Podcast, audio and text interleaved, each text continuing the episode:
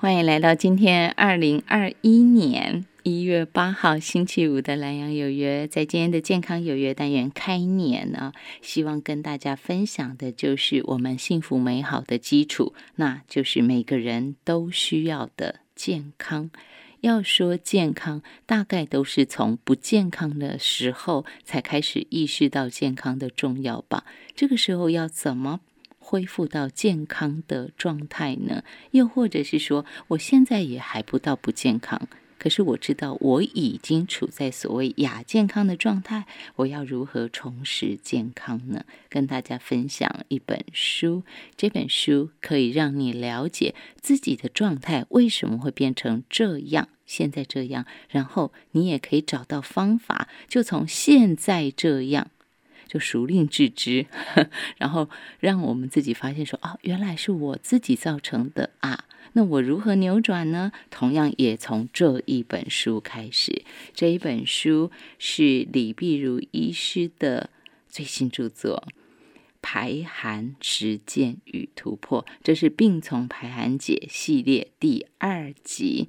排寒实践与突破这本书融汇了李碧如医师二十年的临床实证，然后他还带我们大家突破排寒的盲点。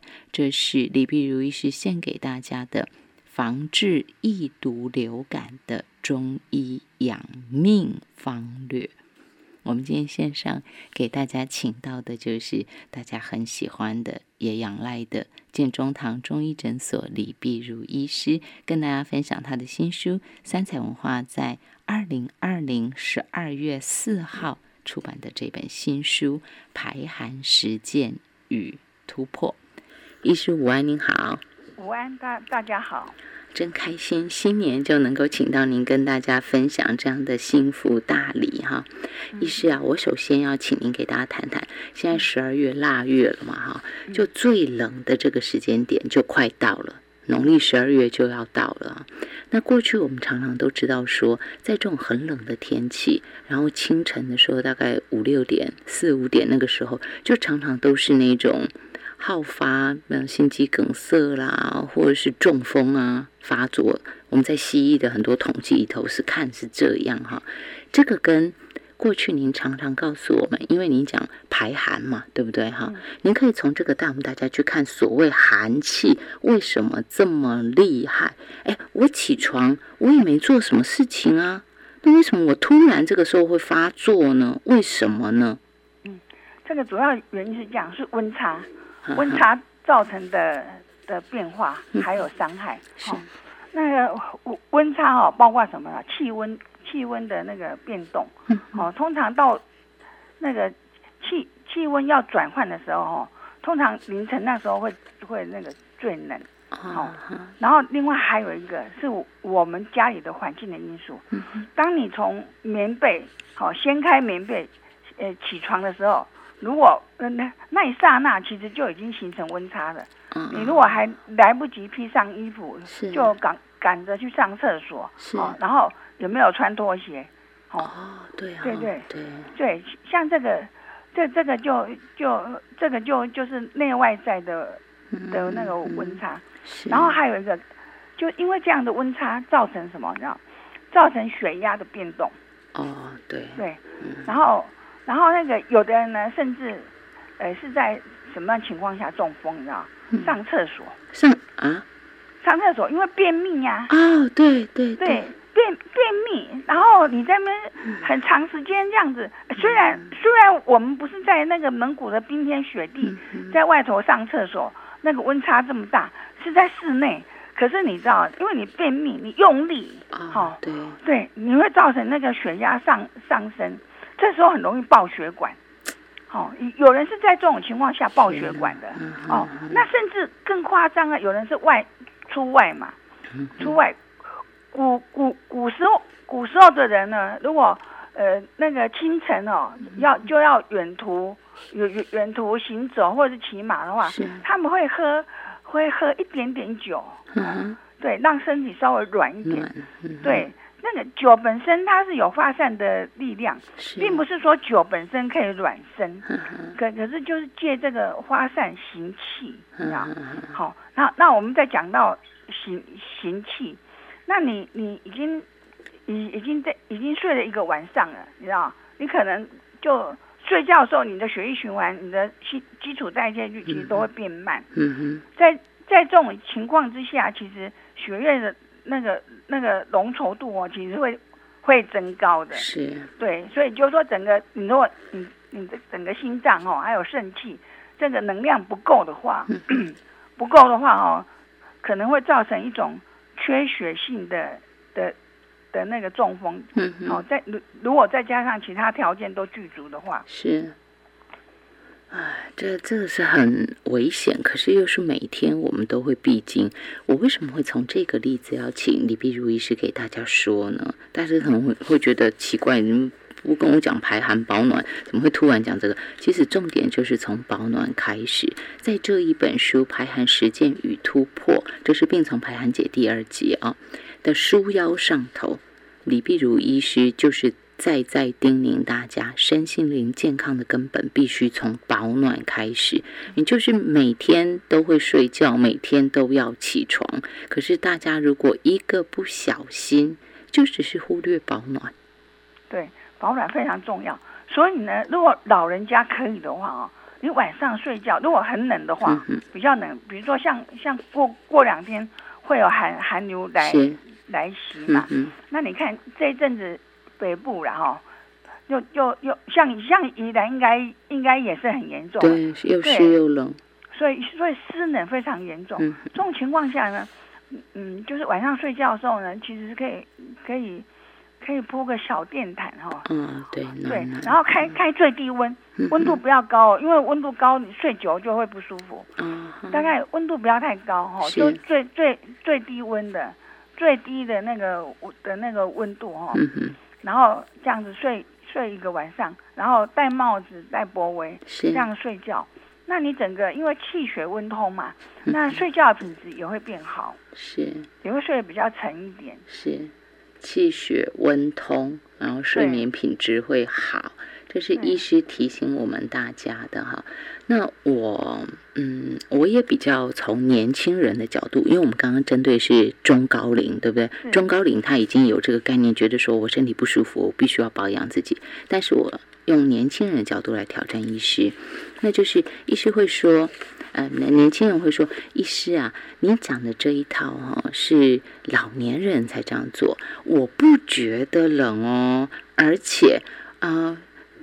冬虽然是冬天，可是我觉得我这样刚好，因为路上也常常都能够看到有人，还是有啦。虽然说不是那么多哈，不是大众，就是有人真的穿很单薄的衣服，就算寒流来，他可能也只是一件长袖棉衣，他也没有说大外套这样穿，也没有戴帽子，也没有戴脖围，甚至于连脚都是穿拖鞋。是啊，这种人太多了。对，真的是有看到嘛，对不对？那他就会说，医师啊，我还是身体坏的人才需要这样保暖。我健康，而且我真笑脸，这种人是健康的人吗？我我跟你讲，你你你你看看前一阵子，就就是才才不久以前那个新闻，国光客运的董事长王玉杰的儿子，对，三十九岁，你看，哎，他是准备要接棒了，然后他他还跑。马拉松哎，是多么健康的，对。然后他只是清晨去去去运运动，结果就心肌梗塞。嗯，这个就是他忽略温差对身体的影响。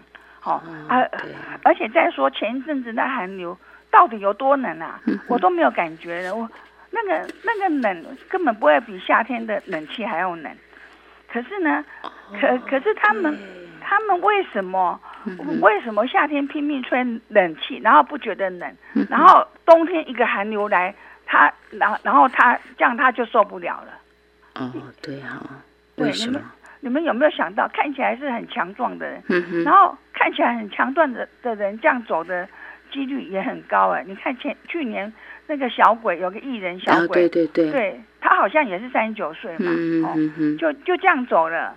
对，而且是很突发的。他平常一定是很很强壮，一定是吃冰吃喝饮料，然后夏天都在那个摄影棚里头，那个温差是非常非常温度非常低的，对不对？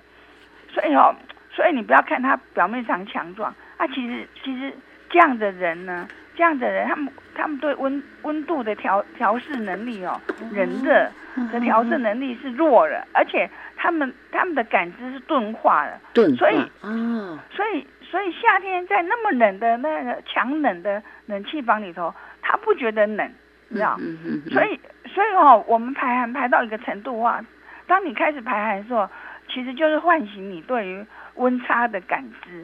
哦，嗯嗯，那你会你会知道说，哎，温度在下降的时候，它然后那是什么样的感觉？嗯你马上就知道，你当下就知道了。是然后你就会去穿衣服，就会加，就会呃增添保暖的设备嘛，的的装备。对对对对，可是一般人并不是，他会说你怎么那么？弱？他会说你怎么那么弱？这种天气就要穿那么多，其实是您刚刚讲的，他的感知能力很弱，他不知道。对，然后然后我们排寒其实是排到夏天不怕热，冬天不怕冷。哎，医师，我打断您哈，不好意思，嗯就是你书里头有讲到有一个病人的例子，就是嗯他看到他跟一个练武功的人，有练武的人，底气很足的人去爬山，对结果他在自己在爬山的时候拼命脱衣服，因为觉得很热热，对。对可是，在那个练家子身上，他却看到人家从山下走到山上，衣服都没脱。到底我们看练家子的时候，你就很知道说，练家子他们就是底气很足、元气很饱满的人。哎，那这样的人，照理来讲，应该他在运动的时候，不就是应该发汗吗？发汗自然就要脱掉大衣才对呀、但是为什么他却是从山下走到山上一样？你看起来他也不会，呃，就是脸不红气不喘，然后也不会大汗淋漓，也不需要脱外套。所以从这个例子，我想就要请李碧如医师好好来给大家解释一下，到底真正所谓健康的人，他在面对风寒、暑湿、燥火的时候，他的那个体感反应。然后我们两相来对照，来看看到底什么叫做健康的身体。好，聊到这儿，我们先休息一下，进广告。欢迎回到蓝颜有约，在今天健康有约单元，非常开心为大家请到是建中堂中医诊所李碧如医师哦，呃，几十年的排寒经验，二十年的临床实证，他不是只是为病人看诊的医师，他自己也实际在落实执行保暖排寒的重大工程。那也因为他自己亲身实证，从医理亲身实证，再加上说有很多的朋友。很多的患者都受到李碧如医师的感召，那个感召就是说，当你碰到了你身体的状况，然后你再看到坊间有很多的说法、很多的理论，你去尝试之后，你会发现说，你碰到很多瓶颈，结果在李碧如医师出版的书当中，你都找到答案。因此，很多患者其实基本上是很相信李碧如医师，然后也很倚重李碧如医师的。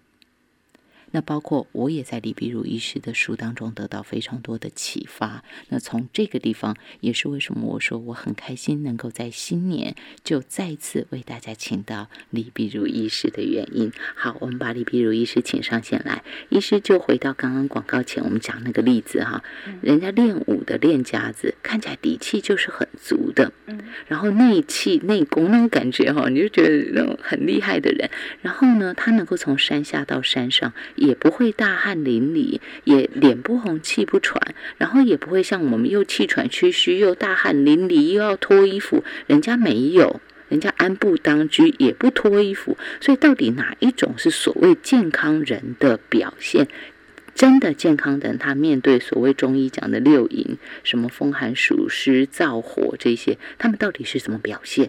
嗯像像这位那个练家子哈、哦，你看他他就就正如你所说，他底气很足，嗯。嗯嗯，底气很足，所以你看他的他的心肾轴哦，那个转环的力道是够的，哦，所以他不会像一般人就这样彪悍哦，然后然后气然后气喘吁吁的，嗯哼哼，然后他也他也不怕不怕热，你知道吗？他不怕热，所以、哦，对所以哦。不怕热，对，所以所以这这就是一一一般哦，在练功夫的人呢，他们都知道哦，如果是比较传统，他们都知道避风如避剑。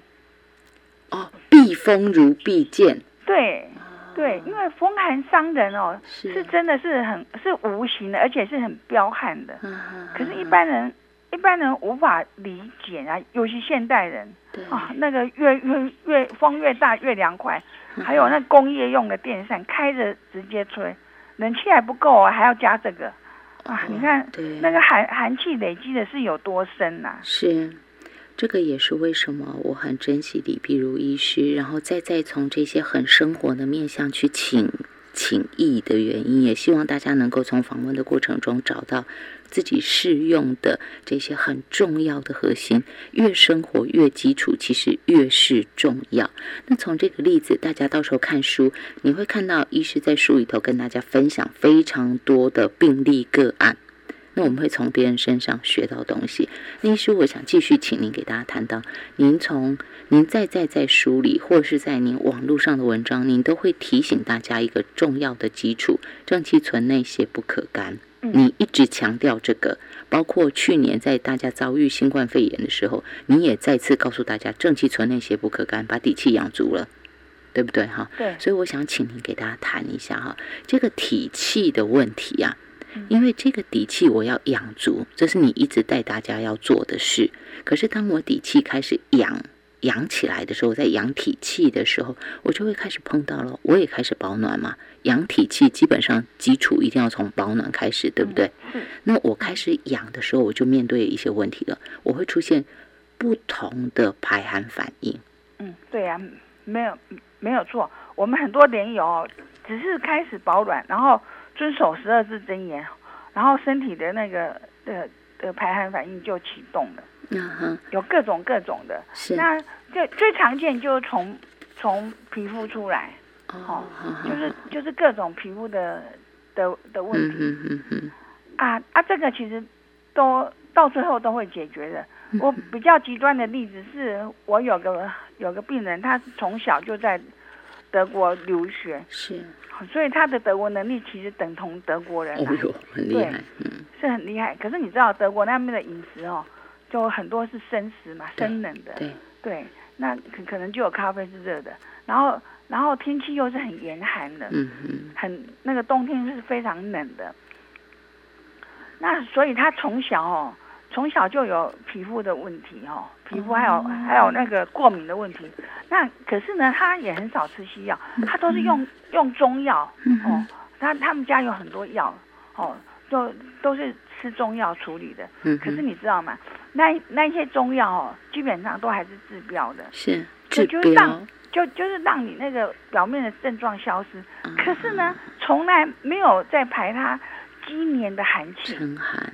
他的沉寒，对，就后来他他来我这边调之后，其实我也没有给他吃什么排寒药，其实并没有，是，就有一点点的养那个那个，哎，补养肝血的药，是，就他一吃就开始发，就是就是先从先是眼睛排寒，嗯，然后就很紧张，是不是？眼睛又发炎了？好，然后再来是呃脸呐，脸也拍了一长得乱七八糟就对了。对，然后好，那更可怕啊！那然后对，那然后这个都好了，然后他就就比较有一点信心了。然后到后来是手整个烂掉，你知道吗？那个那流脓流汤啊，然后整个皮都这样子，到到最后最后最后阶段是干燥嘛，那皮都掀出来，你都可以看到。这这个就就是连有就是有的人在。呃，也不是连友，就网络上有人批评我，把排寒把人排成像烤鸡，就这样。啊，对啊，我我就说，其实这是寒气排放的一个一个阶段，而且是已经到尾声了。嗯，然后之后它就会好了。是，就就像这样子，它也它也过了。可是，一开始就很紧张啊，就是说这会不会是蜂窝性组织炎呢？啊，对对对对，西医的说法嘛，好，对不对？很怕发炎，对，是没有错啦。你你如果你如果那个寒气哦闷在里头哦，根本不会出来，就是说没有，就是没有排出来的话，就像水沟花臭嘛，那就形成一种，对 对，那那你就会形成一种发一种发炎的状态嘛。对，哦，有的是急性，有的是慢性。好，慢性就慢慢臭嘛，啊，急性就是很快就是红肿、热热痛，那个症状就很明很明显。那那可是他这个是排寒反应，是在排他那个成年的寒。从去年十一月开始排哦，好，后来手完全好了，都没有留疤。是。然后，然后中间当然我有一些，我我当然也有给他一些。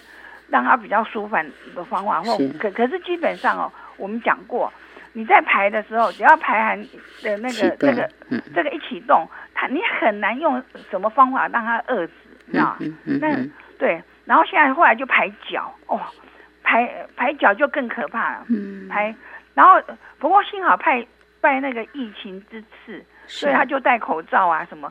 那在家里办公嘛，就比较没有那么可怕。对，是。那要不然他的同同事看到已经吓，就会一直讲同事。其实我觉得那个对患者本身也是保护，就是因为当别人一直说啊你怎么了，你要去看医生哦，这个也是很大的挑战哦。那个就是很大的压力。对对对，就 就好像没去看西医是不对的。这个我想也是绕回来，请您给大家说到，您在书上有讲到一个标，嗯，就是你有下一个大标叫做邪气必须给他出路。出路对，没没有错。那我我们排寒这个这个方法，我刚刚刚前面这 case 我还没讲完哈。是。然后我后来他就排排排脚啊，哦，前阵子我有看到他啊，排排脚哦，那也是很厉害的。是。他都要蹭上那个，嗯，我他不知道蹭上毛巾还是蹭上布还是什么，反正就是整个裤子都会湿掉，你知道吗？对，真的湿掉哎，所以他没有办法参加华会，因为都会湿掉。太辛苦。你看排成这种样子，那可可是有一只脚已经在开始干燥脱皮的，对，那个阶段可能他可能是可能是因为累积的寒气的程度不一样。哎，这样就真的很像医师您在书里头用的两个字“解冻”。对呀，就解冻啊。好可怕，出水出成这样。对，可可可是你看。他排成这样，可是你看，最后终于一定会好，所以就说哦，我我现在要讲的只是一点，是就是很多症状哦，看起来很可怕，你知道吗？可是其实它只是身体在自然反应的一个一个过程的一个一个一个反应而已，对，根本就不要担心它，你你你只要熬得过，它最后都会好的。医师，这个就是我，然后没有任何疤，没有留下任何疤。没有那么可怕哎，都已经别人说像烤鸡了，结果过了以后没有疤，没有任何疤。这个我们有太多案例了。是，对，这个是，这就是为什么我一直说，因为有 医师有亲身实证，然后有太多的患者也真的跟着走过这一条路，他们都可以出来作证，所以才让大家知道说，这其实是安全的。虽然你看起来。啊，意思这就是你书上说的，我们提拉的是正气，等体气上来，邪气可能是成年的寒气或各级以前所压下去那些东西就浮上来了，所以发生邪正相争的现象。但是在这个邪正相争的过程中，其实看起来是很惨烈的一段路，也是大家会走不下去的原因。那这个女女生哦。还有他的妈妈，他们非常有毅力。是，然后，哎，从去年十一月到现在一年了，嗯哼，一年，然后轮流发不同的，你看，就是不同的部位嘛，轮流发，然后因为这样，所以他就更确信这条路是正确的路，嗯，就会坚持下去，对对？然后就坚持下去，然后，然后也也没有让他失望啊，是。健康啊，身体的健康会让他知道他值得走过这一条路。但是这个我也绕回来，稍微请您给大家说一下，就是说，这就是呃，在刚刚您说的像臭水沟，一般我们出现症状的时候，西医一定是开药就压下去了嘛？对，压下去。但是其实以现在，我相信连很多我们吃的中药，嗯，也是压下去，因为他没他不是从根本在处理，他是只是对症。处理表面的症状，因为我出现发炎的症状的时候，比如说我长得乱七八糟的时候，他就会帮我泻那个热毒嘛，对不对？对，是是这样子哦。如果真的很严重的时候，你晒得很严重，那那这种消炎止止痛这种药，清热解毒的药还是要用的哦。就是水沟塞的太太太满了，是根本那个根本根本没办法通嘛。嗯那我们就稍微给他通一下，是。这个通还还是要通的，是。这个动作还是要有的。是。可是之后呢，你还是要回到回到主轴，就是嗯提拉他的底气，是。让他的让他的体气拉上来以后，然后然后就可以自己去处理了。是，我我的方法是这样的，所以是阶段性，你不是永远都在卸，当然是阶段性但是我们常常，呃，我想所有长痘子的人，或是呃身上会发一些乱七八糟东西的，一定都知道，你去吃药，大概就是都是清泻的药，自己都可以看的哈。那什么时候会有人跟你说你要提拉底气？也只有李碧如医师会跟你说你要提拉底气哈。那这个我绕回来要请您给大家说，就是说，当我们这样回头来看，就像是您刚刚讲的那个练家子跟一般的我们所谓年轻人不怕冷是不一样的。一个是心肾轴很强，所以它转环力道很够，它不怕冷也不怕热。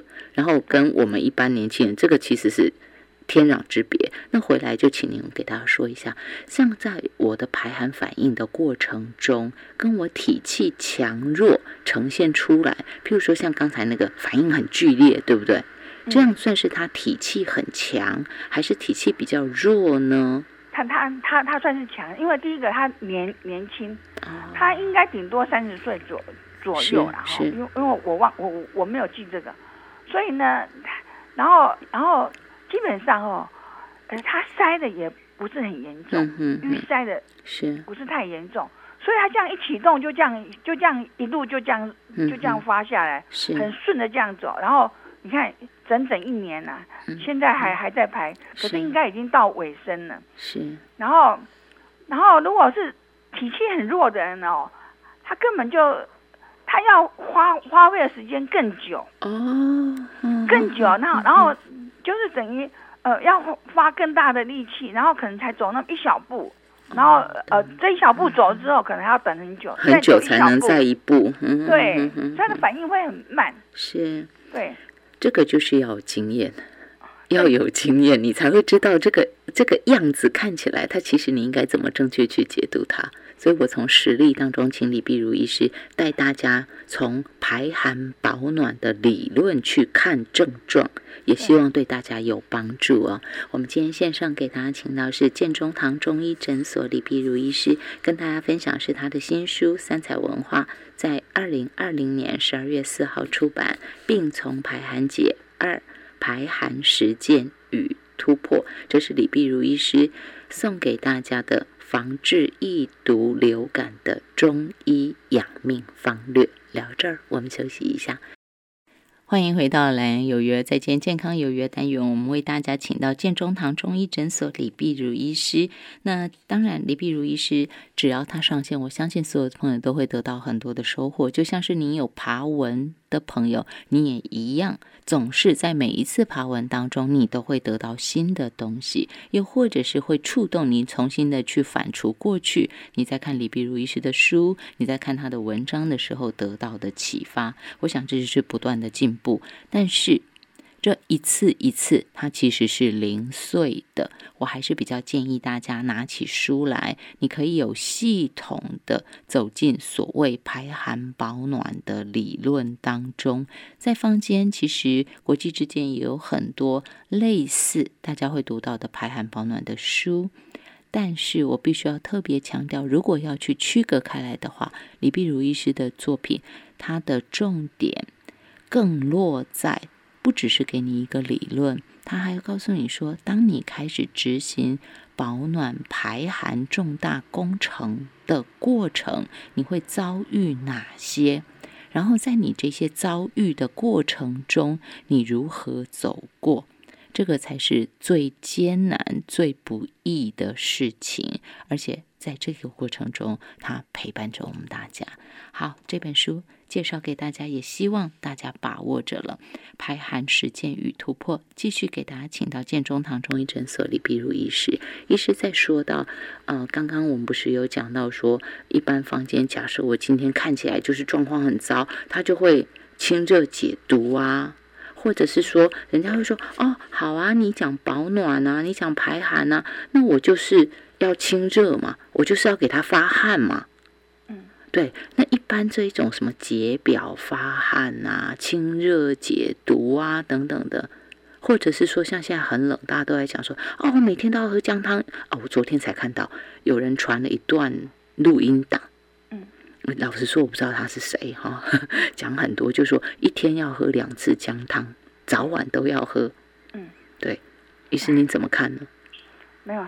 是这样子，因为姜姜是发发散解表嘛。嗯如果你有寒气哈，然后呃就受了寒冷，那那那不管早上或晚晚晚上，其实就赶快喝个姜汤，稍稍发个汗，这样子你就舒服了。是这个这个姜是很很很普遍的，大家随手可得的，是的那种。那个紧急用紧急用药，嗯不过是这样子啊，就是说，如果你是持续的、长期性的要排寒的话，哦，那排寒保暖之外呢，其实还很重要，就是说，其实很多人哦，很多人的问题是什么？他又他既虚，而且又瘀，你知道吗？啊，既虚又且瘀，又瘀，你知道吗？然后他瘀瘀嘛，瘀瘀的原因哦，是因为它虚，所以它没有足够的气血把那个瘀哦通不了。的冲开，你知道吗？所以，所以其实你我我我我们在呃在处理这些问题的时候，在面对我们自己的身体的时候，你一定要注意你是哪一种类类型，嗯，好，然后绝对不能一直吃发散药，嗯哼，哦，那那个一直吃发散药的的结果，很可能很可能你就会有你你越来越虚。我我们应该要两手策略，那个一一手是排，一手是扶，哦，扶就是提拉体气，所以我我就说大家可以喝一点杜仲茶，因为基本上它是很安全的，很很安全的可以拉底气的药，哦，它拉的是是底气哦，并不是并不是像黄芪拉的只是表。表气，它大的是底底气，对你底气一足的话，你整个心肾轴的运转就就就够力了，你知道对，这个也是我想请您再解释一下，就是说哈，譬如您跟大家讲说可以喝杜仲茶，然后譬如说您跟大家讲可以吃一点那个什么啊肉桂，对不对哈？对，那就有人这样讲，我听过啊。有人说：“哎呀，我一吃那个就上火，那个太燥了。”对，那那个火是虚火，它不是真的火。嗯，这这个火是因为它把你的阳气激发上来了，所以你可能就会有有有一些那种那个这个好。如果讲直白一点，那也可以算是一种排寒反应。是，根本就你你你其实那个过几天就会消掉了。对，然后重点是重点是还要配合你要睡饱。你你如果睡的很多人有，就算没有喝这些东西，他其实熬夜的话，他可能也常会有口会有这些口口疮啊，对的的状状态嘛。是，对。所以啊，这个是为什么在讲到说。排寒，我们在讲到保暖，在讲到排寒的时候，有很多的细节，你不能单单只有说，哎，你看我的身体就是不适合，你看我的身体就是这样反应。你要知道这个反应在李碧如医师的保暖排寒理论之下，它的意义是什么？解读其实是很重要的。对对，呃，而且再再说，很多其实只是症状，嗯哼哼，对，它只是一个过程，就像很多人。可能开始启动排卵以后，牙齿排卵也是一个很很很常见的。他开始牙痛干什么的，或者牙龈肿，你知道对对。因为我我们也常吃一些生冷的东西啊，或者以前拔牙打过麻醉剂嘛。对。那那那所以这些都会都会排的。可可是其实可是可其实只要你喝点杜仲茶，其实几天之后它就慢慢然后保暖，甚至你热敷温敷是。他他都会过去的，那可是有的人忍不住跑跑去牙科，然后就拔牙了。对对，这样实在是很冤枉的。这是不是？这就是我说的，你就是真的要有系统的一本书一本书。呃，这么说吧，哈，排保暖排寒它是有理论架构在的。然后李碧如医师出书，也不是说他文章写多了他就出书，他出书是早年就有计划，他希望把他的理论架构是完整的，按部就班的跟大家说明报告。然后他之所以要跟大家说明报告，是因为希望大家跟着一起来做，一起来保养自己，一起来恢复健康。所以，医师，您可以再给大家说到您的这个出书的架构吗？因为很多人可能会觉得说，医师，你这个哦，您讲的东西我可以爬文，我在你的部落格爬文我就已经够了。嗯，可是你看七八百万字，你你你如何爬？那就算你爬了，你如何抓得起来？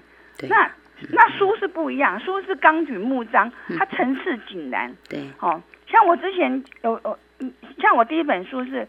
病从排痕解嘛，它是讲的是一个基本的概念，好，基本概念，还有人一生当中的呃那个不同阶段的一些一些生理心理的一些一些特殊状况，哈，嗯，然后第二本呢是讲情绪排案，是，因为因为很多病的根结哦，其实在情绪，嗯嗯嗯，对，这个这个我们有很多例例子，然后这一本呢，这一本嗯排寒实践与。与突破呢，就是更具体的解释排寒过程当中的一些反应，还有一些禁忌，是，你知道，尤其禁忌这是特别重要的。嗯然后，然后当然最后一本呢，最后一本我会提到呃相关的那个呃病理哈。病理、医理还有病理的解析，好，那当然我会配合很多实例啊，所以这样四本下来，这个排寒理论的主轴就确立了。是，对，就是排寒四部曲。排寒四部曲，因为对，因此大家千万不要想说啊，我平常就有爬文，我都有看，都有看是好事，但是你没有办法。老实说，我觉得那要真的非常厉害、天赋异禀的人才有办法。对对对，你才有办法纲举目张。对呀，对，而且 很多老实说了，中医的东西是博大精深的啦。对，所以很多人哦，就是只是做半套。嗯哼。哦，像有的人知道运动嘛，像我那天有个连友就跟我分享，他看到那个啊，一大早清早很多老人。在外面打太极拳呐，什么？哎，这非常好。可是他们穿的很少，然后可能回去以后就喝蔬果汁。对。哦，然后再讲一个更更例更那个极端的例子。有个病人今年七十二岁，他十一年前因为连喝了四十五天的蔬果汁，蔬果汁哦，早上喝大概一次喝七百 CC 嘛，一天要喝六次。六。六次，就喝了四十五天以后，他就变成青光眼了。是，太是太可怕了。对，就是因为寒吗？寒嘛，你看七十二岁，他那十一年前他已经已经六六十一岁了。我们讲过，六十岁以后心气始衰。对。尤尤其他那时候还在上班，所以他早上那个七百 CC 喝完之后。另外的五次集中在什么时候喝？你知道吗？晚上吗？晚上。天哪！哦，那更威力更大，更寒。对，晚晚上那个阴气已经盛了，阳气已经衰了。你你喝那么多水，就是蔬果汁，你不出事才怪。啊，难怪难怪，是是是，这个就是要懂啦，真的是要懂哈。就是不能做半套啦，你一定要有个全盘的理解，你知道。是，还有一个就是那个寒哈，就是你做错了啦，你没有真的全盘理解。那我只能这么说，我再举一个书中的例子，请您也给大家说，就是有一个病人，他刚刚等于是刚刚 脱离那个鬼门关哈，才从加护病房出来，然后医师才说他可以正常饮食，结果他就喝木瓜牛奶。对啊，他太太就给他喝木瓜牛奶，应该是冰的，然后一喝下去。就爆就就走了，就不行了，对，就不行了。医师说，明明医师说正常饮食啊，对呀，对不对？哈，那他也想说啊，就正常饮食，就木瓜牛奶有什么有什么危险呢？这就是为什么我们还是要回到保暖排寒的例子。大家看，你都看不出凶险啊，就像你每天要睡觉，每天要起床一样，你不知道危机四伏，就因为危机四伏，你才会知道保暖排寒。这个工程有多重要？对，那所以还是回归到十二字真言。嗯，这个木瓜牛奶应该是属于十二字真言里头的。嗯哼，嗯，对。医师跟大家说的，在在你你觉得啊，就他每次都讲这个，但是就是这个是最重要。我 翻来覆去。翻过来反反着讲，倒的讲，正的讲，都是讲这些。但是这个才是最重要，而且最不容易落实。对啊，因为大家很容易疏忽嘛，然后很任性啊。啊，我吃一点会怎样？啊，你就每天吃一点看看。这医师说，医师说，排寒跟保暖是并行双。备双配，并非怕冷而穿多，但若穿的比需要还多，这多的便是一味药。好，因此我们把握这个冬天的时节哈，这个时候穿得住啊。老实说，夏天才开始执行保暖排寒，我觉得很累。嘿，对，这个时间点一定要好好把握。医师教大家的，你先把书背着，然后一步一步跟着医师来做。医师，你刚刚说这个，这是在这本书哦，《排寒实践与突破》当中，你有送大家那个明信片，很漂亮的，这不叫明信片啦，就是图卡哈，很漂亮。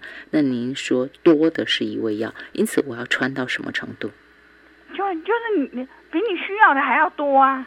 因为很多人就说啊，我穿这样就够，我已经不能了。可是比你需要的还要多一点点。嗯哼。对，就是你要至少你要有软意，啊，觉得是软和的、软乎乎的。嗯哼。对。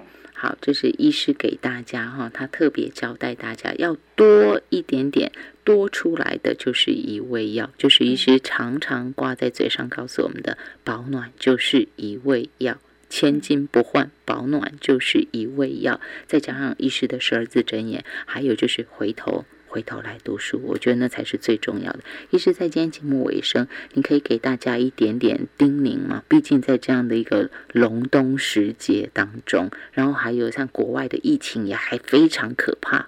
对对，所所以所以就是说哦，第一个当然你一定要穿软吃软哦，然后然后生冷寒凉那些，呃还有呃烧烤炸辣先不要吃哈。嗯然后还有，因为这个时候我们因为主要只要是。天天气冷嘛，哦，你你你一出去，那个家里室内跟室外的温差就就就有差距了，所以就是说，因为温差会产生很多状况，你知道吗？所以所以所以就是说要特别小小心，嗯嗯嗯，然后然后对，不要随便吃补的，哦，补，你说你说那些呃姜母鸭那些也不是不能吃，可是问题就是说。万一你已经有一点风寒在里面了，甚至有一点什么呃那个病毒哈，已经染上一些病毒，可是你那时候是阴性反应，在这种情况下，你如果吃了一些烧烤炸辣的东西，很容易把这些病毒、这些邪气锁住。哦，就像是嗯，我们一般那个举的例子，就是外面有坏人，盗匪已经进到家门，结果把大门关起来，把自己跟盗匪关在家里。可可以也可以这样说啦，嗯，对对，这样你就你就不容易发散嘛，对对对，尤尤其很多那种呃什么药炖排骨里头都有黄芪的，那那时候如果需要发汗的时候更难发汗了，哦，锁住哈，锁住是是，因此这个更是大家一听到这里有没有突然又发现了李碧如医师。对，李碧如医师的交代每一点都很重要，听起来都很生活，但是你都突然发现，哎，这都是我忽略的。这就是为什么大家有读书的必要。书在这本书哦，《病从排寒解二：排寒实践与突破》还特别收录了流感与易毒防治特辑。就像刚刚医师讲的，如果读进来的时候。虽然我还是阴性反应，我在饮食上头我该怎么办？那个过程，病的过程，这些转换，全部在书里头，医师也都跟大家谈到了，请大家回头来做功课。说一定说不完，一定要来读书，自己做功课，这一套理论才会内化成为我们的，我们也才会成为李碧如医师的同路人。我们才能跟他走在同一条道路上，一起成为排寒族，可以这么说吗？医师？嗯，好，可以这样，可以这样说。好，那今天我们就先谢谢李碧如医师跟大家分享《排寒实践与突破》这本书，再来就请大家自己好好做功课喽。谢谢医师，谢谢大家。